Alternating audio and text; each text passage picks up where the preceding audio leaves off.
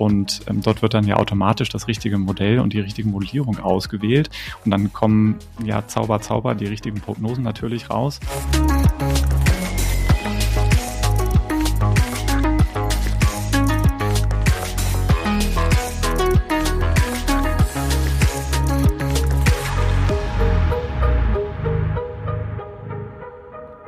Herzlich willkommen zu In Numbers We Trust, dem Data Science Podcast. Wir sind INWT und setzen Data Science Projekte um von der ersten Idee bis zum fertigen Produkt und in diesem Podcast sprechen wir darüber. Heute an meiner Seite wieder Sebastian. Hallo zusammen. Und äh, mein Name ist Amit, ich sitze im Büro in Berlin. Sebastian äh, ist wieder remote dabei aus Hamburg, aber nächste Woche zur Weihnachtsfeier in Berlin. Und äh, das soll jetzt nicht das Thema sein, sondern worum es diese Folge eigentlich gehen soll, ist um das beliebte Thema oder eher lästige Thema Datenqualität. Ähm, Datenqualität beschäftigt eigentlich jeden, der mit Daten arbeitet, oder es sollte zumindest jeden beschäftigen, der mit Daten arbeitet. Und äh, für uns ist das eigentlich ein Dauerbrenner. In jedem Projekt äh, ist das ein Thema, wird meistens unterschätzt und kostet immer viel Zeit. Und heute soll es eben darum gehen, warum ist es so wichtig, ähm, worauf muss man eigentlich achten und ist diese Zeit eigentlich gut angelegt, wenn wir uns mit dem Thema Datenqualität auseinandersetzen. Das ist offensichtlich eine rhetorische Frage. Und ähm, wir wollen zunächst ein paar Beispiele geben, um zu motivieren, was überhaupt Probleme mit der Datenqualität konkret in Projekten sein können. Dann wollen wir darüber sprechen, wie man eigentlich damit umgeht.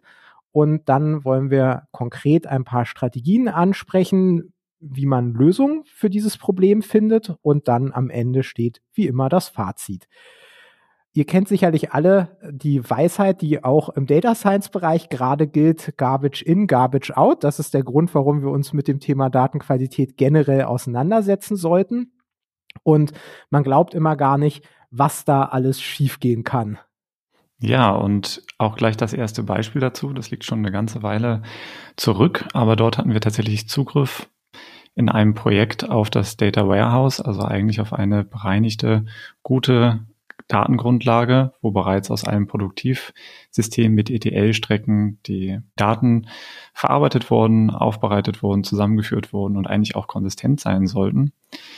Und trotzdem auch in diesem Falle war es äh, eben so, dass wir bei ganz einfachen Ausprägungen der Daten, der Kundenstammdaten an der Stelle sehr, sehr viele verschiedene Fehler äh, gefunden haben. Und um nur eins davon vielleicht mal rauszugreifen, das war eben die Angabe des Geschlechts des Kunden, der Kundin. Und äh, dort hatten wir eigentlich nur zwei Ausprägungen, die relevant waren, Male und Female und man kann sich gar nicht vorstellen, auf wie viele Art und Weise man diese beiden Ausprägungen dann schreiben kann in Textform. Also am Anfang Leerzeichen, am Ende Leerzeichen hinzugefügt, ähm, groß geschrieben, klein geschrieben, alles ähm, nur Großbuchstaben, alles nur kleinen Buchstaben. Dort hat man wirklich alles gefunden, was da war. Und das waren ja eigentlich schon die sauberen Daten. Äh, aber so funktioniert es eben natürlich nicht. Das kann man so nicht für die Modellierung nutzen. Da muss man nochmal nachforschen, warum das eigentlich genauso ist und im Zweifelsfall eben bereinigen und ähm, säubern. Anderes Beispiel, was wir auch schon mal in einer Folge erwähnt hatten, ähm, da ging es um ein Projekt aus dem Bereich Online-Marketing. Da hat man ja sehr viel mit dem Konzept einer Conversion zu tun. Das kann ein Verkauf zum Beispiel sein äh, in einem Online-Shop und da ist ganz spannend der Wert dieser Conversion. Das ist also dann zum Beispiel der Warenkorbwert, wenn es ein E-Commerce-Shop ist. Und das war ein Projekt für einen großen Konzern, wo mehrere Dienstleister beteiligt waren. Da wurde über Wochen hinweg geplant, welche Daten verwendet werden, wie der Zeitraum genutzt wird. Und dann wurde ein gigantischer Datenexport erstellt. Und das ist eigentlich die zentrale Variable gewesen, der Conversion-Wert. Und wir haben das dann importiert und geplottet. Und man sah genau in der Mitte des exportierten Zeitraums einen riesen Sprung ähm, da hat sich also strukturell irgendwas verändert und dann stellte sich tatsächlich am Ende raus, nach längerer Diskussion, da wurde das Tracking angepasst, ähm, danach wurde alles anders erfasst und das war niemandem trotz dieser intensiven Vorbereitung aufgefallen, dass diese ganz wesentliche Änderung in den Daten genau in der Mitte des exportierten Zeitraums lag. Wäre das nicht aufgefallen, das Projekt hätte man in die Tonne treten können, die Ergebnisse wären nichts wert gewesen. Dann im Bereich Sport äh, ist es häufig so, dass wenn man mit Daten arbeitet, man Daten aus verschiedenen Datenquellen kombiniert und da treten dann so beliebte Probleme auf wie das Team-Mapping. Wenn ich also zum Beispiel Daten aus einer API hole und verbinde mit Daten von einem anderen Anbieter, dann ähm, gibt es häufig keine einheitlichen IDs und ich muss dann zum Beispiel Mannschaften oder Turniere über die Namen in den Datensätzen zusammenführen. Und das kann äußerst unangenehm sein, weil es dann da die üblichen Encoding-Probleme geben kann. Mal werden Abkürzungen verwendet, mal ist es dann Bayern München, mal ähm, ist es die englische Schreibweise mit Munich. Und das sind dann auch zum Beispiel Probleme, die, wenn man sie nicht findet und nicht ordentlich löst, dazu führen, dass Informationen, die eigentlich zusammengehören, dann nicht zusammenfinden und dann hat man extrem viele Artefakte im Datensatz später. Ich glaube, das Beispiel lässt sich auch nochmal ganz gut übertragen auf jegliche Form von Kundenstammdaten, ähm, wo wir auch viel in, in unseren Quellsystemen das Problem haben, dass man verschiedene Quellen hat, die sich dann eventuell gar nicht zusammenführen lassen. Eventuell wie du es gerade beschrieben hast, weil eben die Bezeichner unterschiedlich in, in, unterschiedlichen Sprachen sind, aber teilweise eben auch, weil sie nur mit IDs daherkommen, die dann aber unterschiedlich vergeben äh, wurden und gar nicht zusammenführbar sind. Und dann muss man sich andere ja, Variablen suchen, anhand derer man dann eine Zusammenführung ähm, hinbekommt. Und wenn die dann nicht gut gepflegt sind, also denken wir zum Beispiel an Geburtsdatum oder Wohnanschrift, was auch immer, ähm, dann läuft man dort natürlich in riesige Probleme äh, und in die gleichen Probleme, die du auch gerade angesprochen hast. Dann vielleicht noch zwei weitere konkrete Beispiele in einem Projekt, äh, was wir für einen Retailer gemacht haben, wo wir Daten bekommen haben von Geschäften, also Präsenzgeschäften, stellte sich heraus, dass in diesen Daten etliche Testshops enthalten waren, äh, die man natürlich auch identifizieren und rausfiltern musste für die Analyse, um da keine falschen Schlüsse zu ziehen. Dann stellte sich raus, dass da eben auch Daten enthalten waren. Das war von vornherein gar nicht so klar von ähm, Shops, die schon lange geschlossen waren.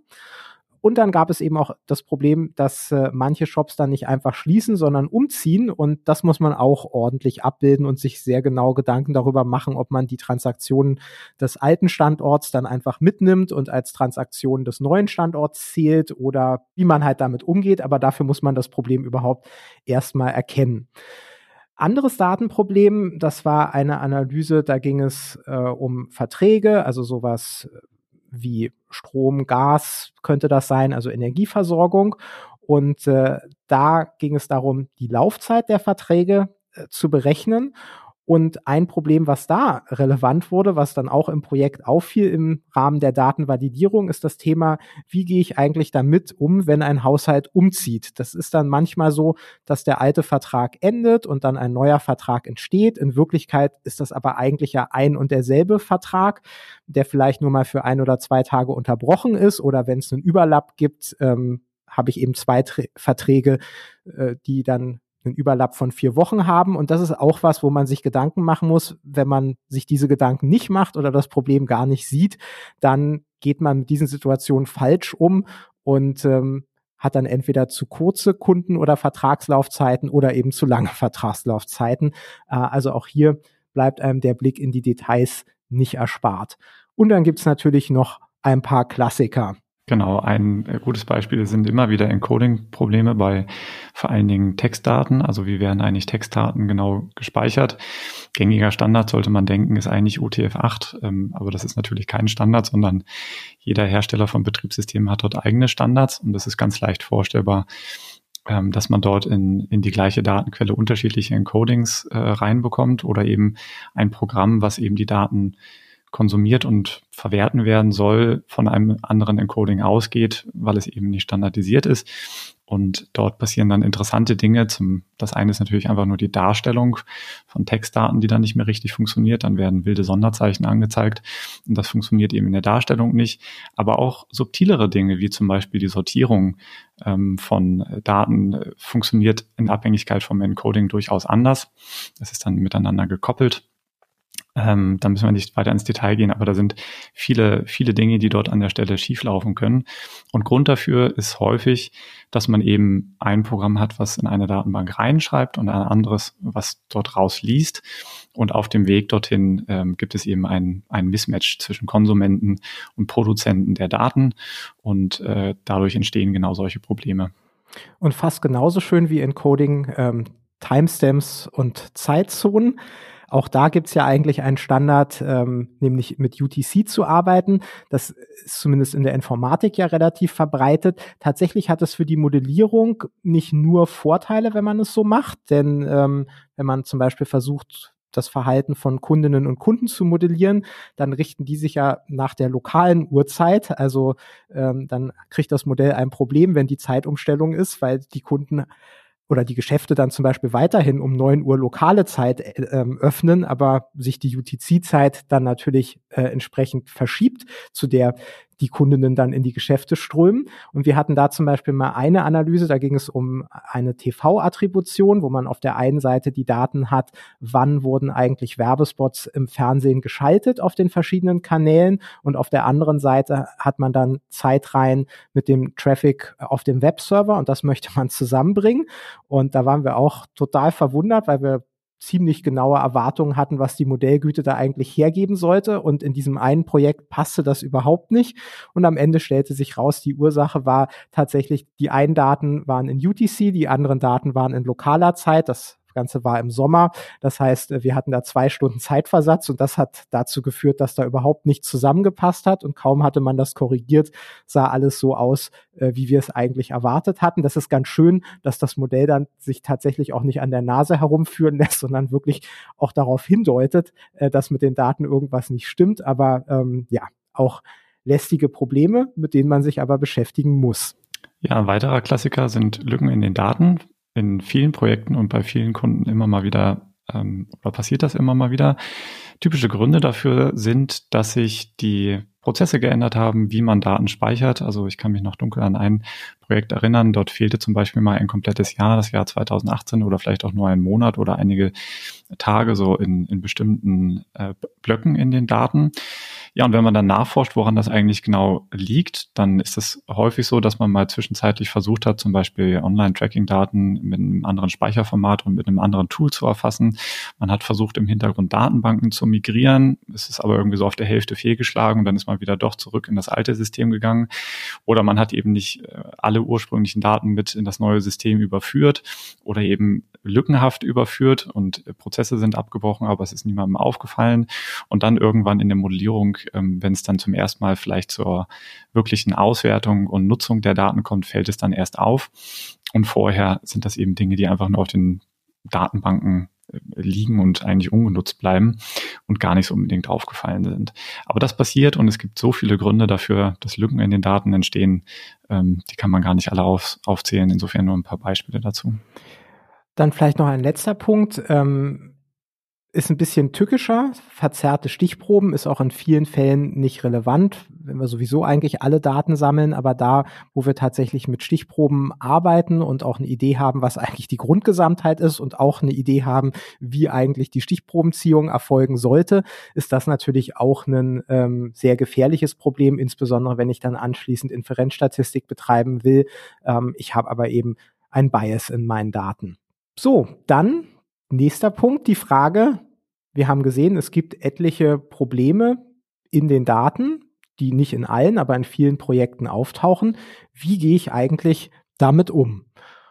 Und der einfachste Fall ist, ich kriege es gar nicht mit. Das passiert eben insbesondere dann, wenn ich keine Datenvalidierung bewusst betreibe, sondern direkt vor lauter Aufregung in die Modellierung hineinspringe und es eben versäume, mir die Daten anzuschauen. Das kann in vielen Fällen fatal sein, muss es natürlich auch nicht immer, aber grundsätzlich ist man irgendwie, wenn man so arbeitet, im Blindflug unterwegs und das ist nicht unbedingt ein, ein gutes Gefühl.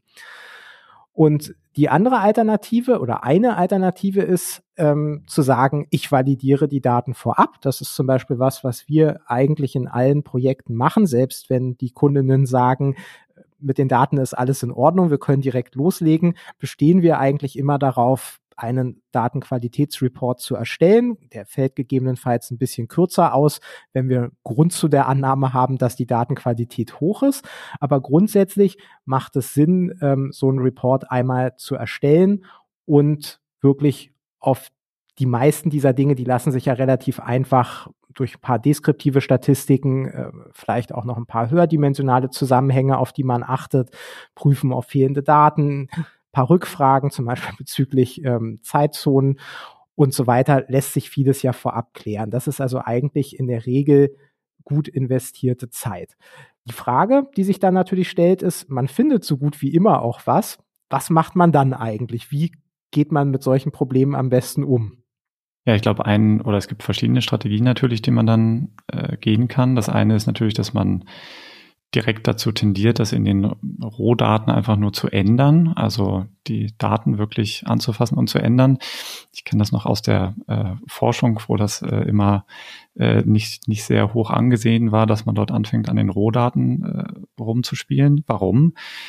Es ist einfach nicht nachvollziehbar, weil häufig sind Daten nicht versionskontrolliert. Ähm, ob sie nun in Textformen vorliegen oder in Form von Datenbanken, es ist typischerweise überhaupt nicht nachvollziehbar, wie dann eine Änderung zustande gekommen ist und ist natürlich auch überhaupt keine Lösung für wahrscheinlich das ursprüngliche Problem.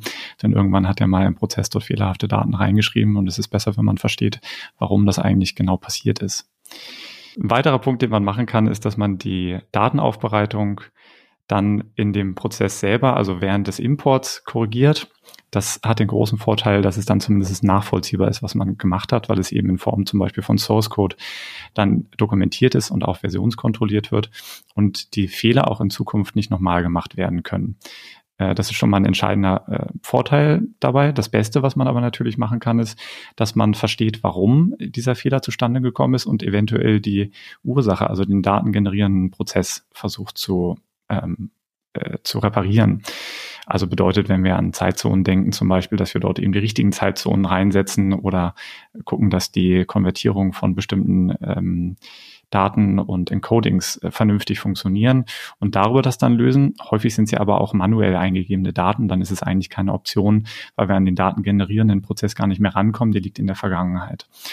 Und äh, wir umgekehrt als Dienstleister sind auch nicht unbedingt immer in der Lage, an den Daten generierenden Prozess ranzukommen, äh, sondern wir sind im Wesentlichen Konsumenten. Das bedeutet, wir setzen typischerweise oder in vielen Fällen auf die Option zwei. Das bedeutet, im Prozess des Datenimports wird es eben dokumentiert, was ist damit. Vor allen Dingen die Learnings aus der Datenvalidierung sind dort bei eben wichtig. Und dann wird das eben äh, in Form von automatisierten Prozessen, von Skripten dokumentiert und eben auch versionskontrolliert.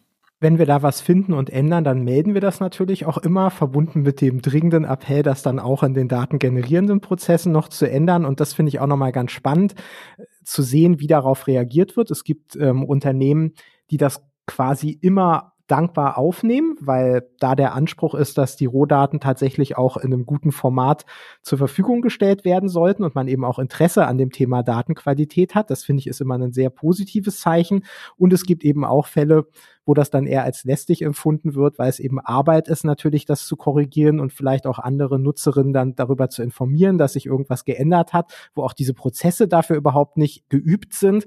Äh, und da passiert es dann eben häufig, dass sich einfach nichts ändert und das dann nur in unserer Einmalanalyse angepasst wurde. Ja, das war die Datenvalidierung, die ja ein einmaliger Prozess ist und der Modellierung vorgeschaltet ist. Es gibt auch den Ansatz zu sagen, ich modelliere los und achte aber spezifisch im Rahmen der Modellierung nochmal auf Inkonsistenzen. Und wenn ich die finde, dann schaue ich ganz gezielt, ob sich diese Inkonsistenzen eben auf Probleme in den Daten zurückführen lassen. Die Motivation hierbei ist in der Regel, dass das natürlich weniger Aufwand ist und dass es vielleicht, wenn man so will, zeiteffizienter ist, weil man wirklich nur gezielt auf die Probleme eingeht, die wirklich Einfluss auf das Modell haben. Die große Frage ist natürlich, findet man wirklich dann auf dieser äh, Ebene, das ist ja eine, eine höhere Flughöhe, die man da einnimmt, dann überhaupt noch alle Probleme oder gibt es eben vielleicht doch relevante Probleme, äh, die man dann gar nicht mehr wahrnimmt? Sebastian hatte ja vorhin das Beispiel genannt, dass in den Rohdaten beim Geschlecht 15 äh, Ausprägungen sein können statt äh, der erwarteten Ausprägung, die jetzt nicht durch Diversität hervorgerufen sind, sondern durch Schreibfehler. Und das ist natürlich auch was, was man auch in der Modellierung feststellen könnte, je nachdem, mit welcher Modellklasse man arbeitet. Wenn man da sowas wie Freiheitsgrade in, in parametrischen Modellen ausgegeben bekommt für die Variable, würde man das an der Stelle natürlich auch sehen können. Aber es gibt eben auch Probleme, die später nicht mehr auffallen. Und es muss ja auch nicht ein Entweder-Oder sein. Ich würde so weit gehen zu sagen, dass das Beste eigentlich beides ist. Also Prüfung der Datenqualität vorab und ein waches Auge in der Modellierung, um dann noch weitere Inkonsistenzen zu bemerken, vielleicht eben Dinge, die gerade mit höherdimensionalen Zusammenhängen zusammenhängen, die man in einer einfachen Datenvalidierung nicht unbedingt findet. Ja, ich glaube, bei der Modellierung war es ja in der Vergangenheit bei uns zumindest häufig so, dass wir genau dann, wenn wir versucht haben, die Modelle anzuwenden und dann auch zu interpretieren, im Zweifelsfall nochmal eine ganz gute Kontrollschraube haben. Vor allen Dingen, wenn man sie dann mit der Fachabteilung bespricht und die dann hinterfragen darf. Also wenn man dann ein prognostisches Modell hat, was Ergebnisse liefert und dann das hinterfragt wird von den Fachexperten, dann hat man wirklich nochmal eine sehr große Chance auch festzustellen, ob dann alles stimmt. Und dann ist eben die Frage, ob die Modellierung nicht richtig ist oder ob vielleicht Daten nicht äh, ganz korrekt waren. Und an der Stelle findet man dann doch noch den einen oder anderen Fehler, der vorher in der Datenvalidierung so noch gar nicht aufgefallen ist. Ich würde das auch so sehen. Wenn man die Datenvalidierung macht, die ist höchstwahrscheinlich nicht komplett abschließend. Man wird immer in der Modellierung nochmal ähm, aufmerksam sein müssen und man wird auch immer wahrscheinlich Sachen finden und dann ähm, ist es eben eine Iteration aus zwei Schritten, die dort immer wieder gemacht wird. Ja, und eine weitere Strömung äh, hier sagt Datenqualität versus robuste Modelle. Und da ist das Argument, äh, es gibt ja eben auch Methoden, die sind per se robust, will heißen, oder das ist zumindest die Annahme, die dann implizit dahinter steckt, dass bestimmte Probleme mit den Daten die Modelle überhaupt nicht jucken. Das ist also so ein bisschen der bequeme Ansatz und um Sorglos-Paket. Ich muss keine Datenvalidierung machen. Ich nehme einfach ein robustes Modell und das kümmert sich dann schon darum hier müsste man natürlich auch bedenken, das robuste Modell per se gibt es ja so nicht. Robustheit ist immer ein Konzept, robust gegen was. Ja, es gibt ganz viele ähm, Marschrichtungen da. Es kann Modelle geben, die sind robust gegen eine Unabhängigkeitsannahme, die verletzt sein kann, robust gegen Ausreißer oder Extremwerte in den Daten, äh, robust für den Fall, dass, dass die Daten einer bestimmten Verteilung nicht entsprechen. Also auch hier neben der Frage, wie effizient man die Daten bei manchen Formen von robusten Modellen noch nutzt, ist eben auch die Frage, ob man sich wirklich gegen alle potenziellen Formen von Datenproblemen äh, dann absichern kann. Und das ist in der Regel eben nicht der Fall, insbesondere wenn auch Teile der Daten fehlen. Das ist ja auch was, wie Sebastian gezeigt hat, äh, was häufiger vorkommt oder wenn wir auch an äh, Encoding-Probleme denken oder Probleme mit falschen Zeitzonen. Äh, dagegen werden die wenigsten Modelle robust sein. Also das kann auch immer ein Teil sicherlich in dieser Strategie sein, aber alles auf diese Karte zu setzen, ist meiner Meinung nach ein bisschen naiv und auch gefährlich. Ja, um hier nochmal so eine andere Kontroverse gleich mit aufzumachen. Ich glaube, eine andere, eine andere Klasse, nämlich genau die künstliche Intelligenz, ähm, das höre ich auch immer mal wieder in Gesprächen, wird ja auch als robuste Modellierungsform angesehen. Immer mal wieder in Gesprächen taucht das Thema auf, dass man eigentlich gar keine Data Scientist mehr haben möchte, sondern man nimmt irgendeinen Auto-ML-Ansatz und ähm, dort wird dann ja automatisch das richtige Modell und die richtige Modellierung ausgewählt. Und dann kommen ja Zauber, Zauber die richtigen Prognosen natürlich raus. Und der Algorithmus wird es schon, schon richten. Und auch das ist, glaube ich, ein fataler Trugschluss, den man dort hat, wenn man denkt, dass diese automatischen Algorithmen irgendwie die Datenqualität retten könnten und man einfach nur die Datenanbindung braucht an der Datenbank und dann kommen die Prognosen raus und alles funktioniert. So wird es höchstwahrscheinlich nicht gehen und erfolgreich sein. Ich glaube eher, dass man dort eine sehr hohe oder eine deutlich erhöhte Chance hat, dass ein Projekt eben scheitert und unzufriedenstellende Ergebnisse liefert womit dann eben auch die entsprechenden Abteilungen, die damit arbeiten sollen, nicht zufrieden sein werden. Aber das ist etwas, was mir jetzt schon ein paar Mal untergekommen ist. Das ist ein, ein gefährlicher Trend, den ich da sehe. Äh, und dort wird eben das sehr zusammengemischt zwischen dem künstliche Intelligenz und robuste Modelle, als ob die künstliche Intelligenz dort irgendwo Rücksicht drauf nehmen würde, was dort Datenqualität angehen würde. Das tut sie definitiv nicht. Da sind wir noch ein paar Jahre von weg, bis das funktioniert. Also ich befürchte, dass ihr jetzt schon so ein bisschen rausgehört habt, dass äh, wir dem Thema Datenqualität eine recht hohe Rolle ähm, zuordnen. Und es gibt allerdings eben auch berechtigte Zweifel, weil die Gefahr ist natürlich, dass man da auch übers Ziel hinausschießt. Die Erfahrung sagt ganz klar, wenn wir mit sehr großen Datenmengen, realen Datensätzen arbeiten, dann ist es quasi unmöglich, die Daten perfekt zu machen. Irgendwas ist immer und tatsächlich ist eben auch die Gefahr, dass man sich im Klein-Klein verliert, dass man die eigentliche Analyse dann auf den St. Nimmerleinstag hinauszögert, weil man immer noch irgendwelche Kleinigkeiten in den Daten findet und die dann immer zuerst korrigieren will. Das ist natürlich definitiv auch nicht das, was wir propagieren. Es geht natürlich schon darum, die Probleme auch in gewisser Weise zu priorisieren und zu gucken, was ist jetzt wirklich das Must-Have. Vielleicht ist auch eine belastete Variable eine, die man für die Analyse gar nicht unbedingt braucht braucht. Also natürlich muss man da pragmatische Ansätze finden und man muss ja auch sehen, dass manche Probleme mit der Datenqualität am Ende dann auch nur einen begrenzten, eine begrenzte Auswirkung auf die Modellgüte haben. Das also auch nicht ganz dramatisch ist. Also das muss man tatsächlich natürlich alles ganzheitlich sehen und man muss auch sehen, welches, welchen Hebel hat das Modell und vielleicht ist es ja auch sinnvoll, das Modell wenn die Datenqualität so halbwegs passt, erst schon mal zu rechnen, damit man auch mit den Ergebnissen schon arbeiten kann. Und dann hat man eben auch, was die Datenqualität anbelangt, noch eine To-Do-Liste für die nächste Iteration, die man abarbeiten kann. Also an dieser Stelle uns bitte nicht falsch verstehen. Was wir wirklich als Fazit sagen wollen, ist, in, in fast allen Projekten findet man aber einige, wie das so schön heißt, low-hanging fruits bei den Daten, also Dinge, die erheblichen Einfluss auf die Modellgüte haben, wo es sich wirklich lohnt, die vorab zu korrigieren.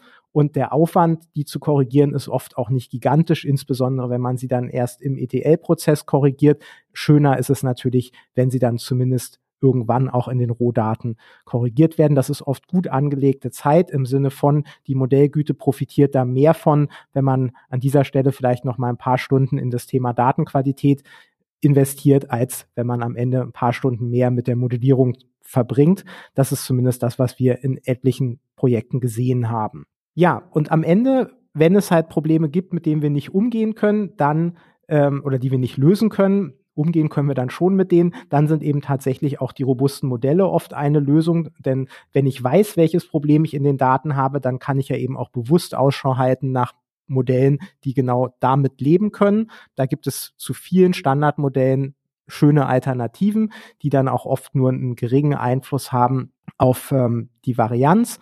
Und, und sind wir auch ehrlich, im Big Data Bereich ist das oft sowieso nicht das Thema, weil mehr Daten da sind, als man eigentlich braucht. Okay, und dann sind wir beim letzten Punkt angekommen und das ist die Frage, wie können wir jetzt eigentlich mit dem Thema umgehen?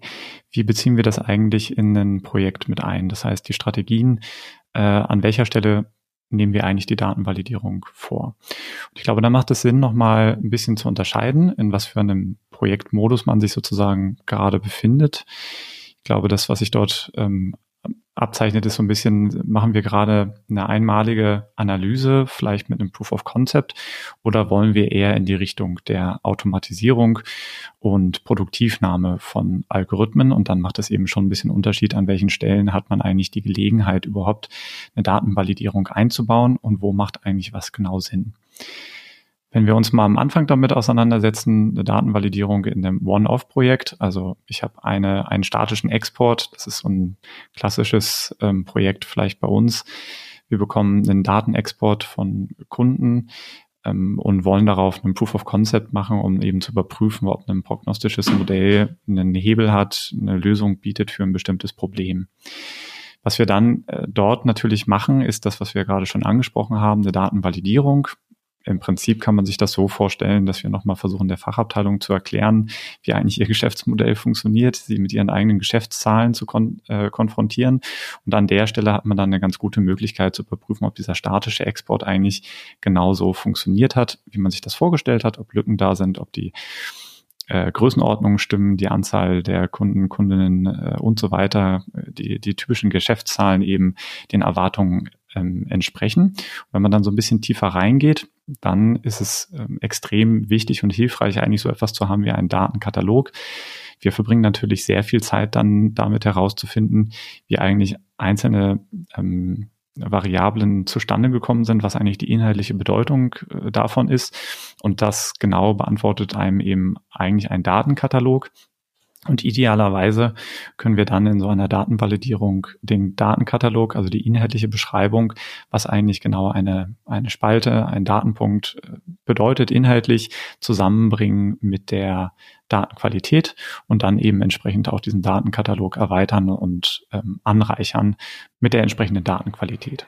Ja, wenn das dann Projekte sind, die tatsächlich deployed werden, was bei uns eigentlich bei der Mehrzahl der Projekte der Fall ist, dann spielen auch die ETL-Prozesse eine große Rolle. Aber auch bereits im Bereich der Modellierung sind die ETL-Prozesse wichtig, denn auch da haben wir ja vorhin gesehen, dass es Probleme gibt, die man definitiv erst in der Modellierung erkennt, selbst wenn man saubere Vorarbeit leistet.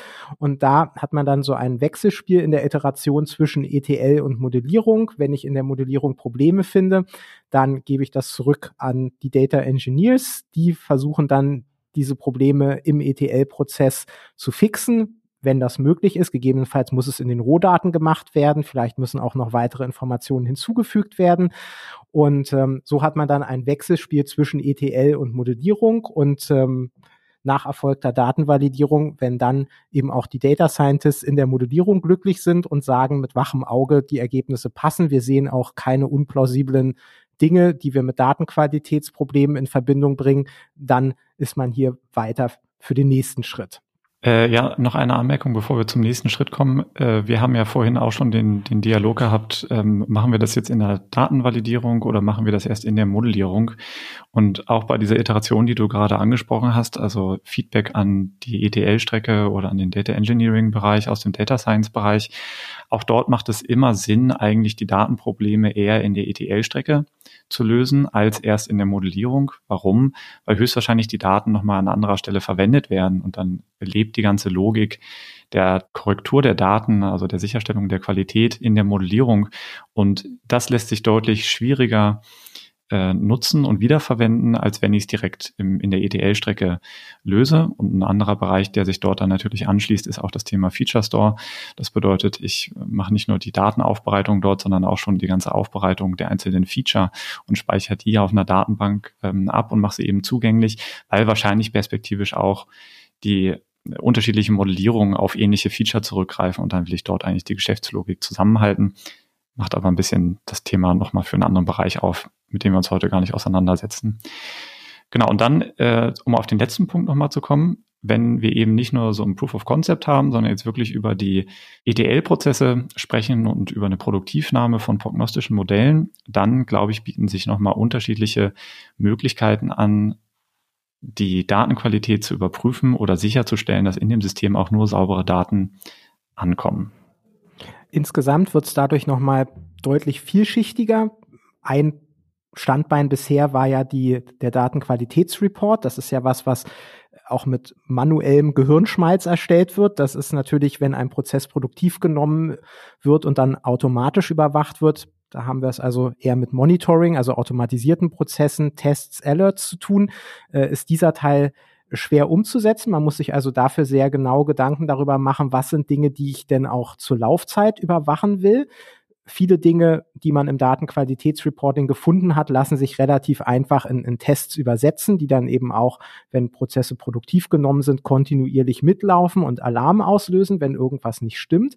Was halt noch hinzukommt, ist dieses ganze Thema Überwachung der Laufzeit und Überwachung des Outputs und eben auch Themen wie Model Drift. Was passiert also, wenn sich in den Daten etwas ändert, zum Beispiel weil sich am Geschäftsmodell was geändert hat, weil irgendwelche neuen Muster in den Daten dazukommen, mit denen das Modell noch gar nicht richtig umgehen kann und sich auch nicht automatisch anpasst. Also auch da ist es sehr sinnvoll, hm, Qualitätsmetriken mit zu überwachen, also zum Beispiel die Modellgüte oder auch andere Plausibilitätschecks für die Modellergebnisse kontinuierlich mit zu erfassen.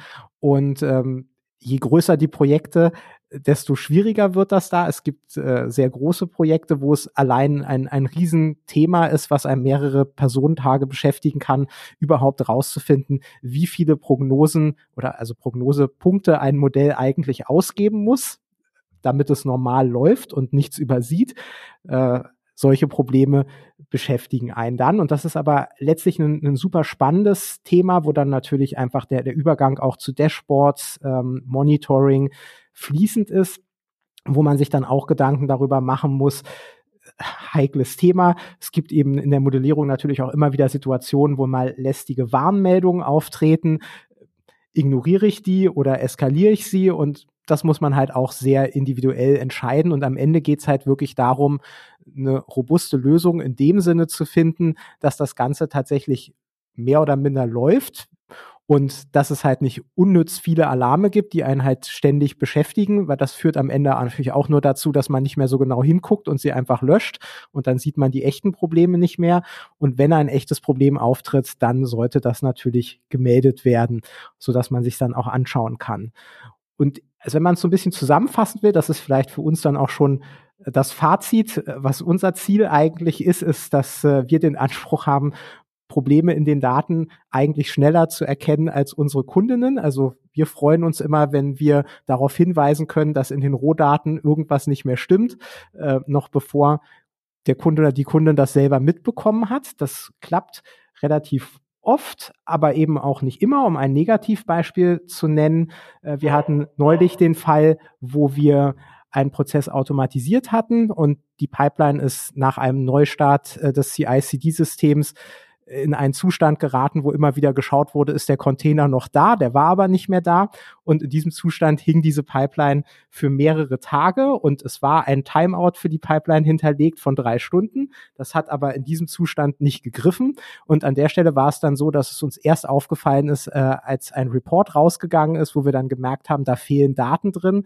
Und hier sieht man halt nochmal, in vielen Situationen ist es sinnvoll, dann lieber auch mit doppeltem Boden zu arbeiten, also nicht nur die Prozesse zu überwachen, da kann immer was schiefgehen, sondern zusätzlich auch nochmal einen Dashboard zu haben, was wirklich prüft, sind die Daten auch aktuell. Das wäre an der Stelle dann ein Test gewesen, der auf jeden Fall angeschlagen hätte. Mit diesem Negativbeispiel wollen wir jetzt nicht enden. Äh, es gibt eben sehr, sehr viele Dinge, die man, glaube ich, wenn man in das Thema erstmal reingekommen ist, hat man schnell eine Routine, weiß, worauf man achten muss, was die typischen Probleme sind und kann die dann auch relativ gut erschlagen, sowohl in der Projektanbahnung, indem man schon die richtigen Fragen stellt, dann auch beim Datenqualitätsreport, wo man natürlich auch immer schon weiß, was können potenzielle Probleme sein und auch gezielt in diese Richtung dann schon gucken kann. Bei der Modellierung gilt genau das Gleiche. Auch da gibt es bestimmte Punkte, auf die man achten kann und sollte. Und dann natürlich nochmal dieses Thema Produktivnahme, wo es auf jeden Fall auch Best Practices gibt. Genau, und damit sind wir eigentlich am Ende unserer Folge. Ich glaube, das Fazit hierbei ist auf jeden Fall, ob man nun als Dienstleister auftritt äh, oder in einer Abteilung, Ziel muss es sein, vor den Konsumenten der eigenen Prognosen auf Schwachpunkten, äh, Schwachpunkte in der Datenqualität äh, zu stoßen und diese auch lösen zu können. Und dafür ist eben genau dieses Qualitätssicherungsthema da. Sehr schönes Schlusswort. Ja, und damit vielen Dank fürs Zuhören. Ja, gerne beim nächsten Mal wieder und äh, ansonsten einen schönen Tag. Wir hoffen, dass es euch gefallen hat. Tschüss.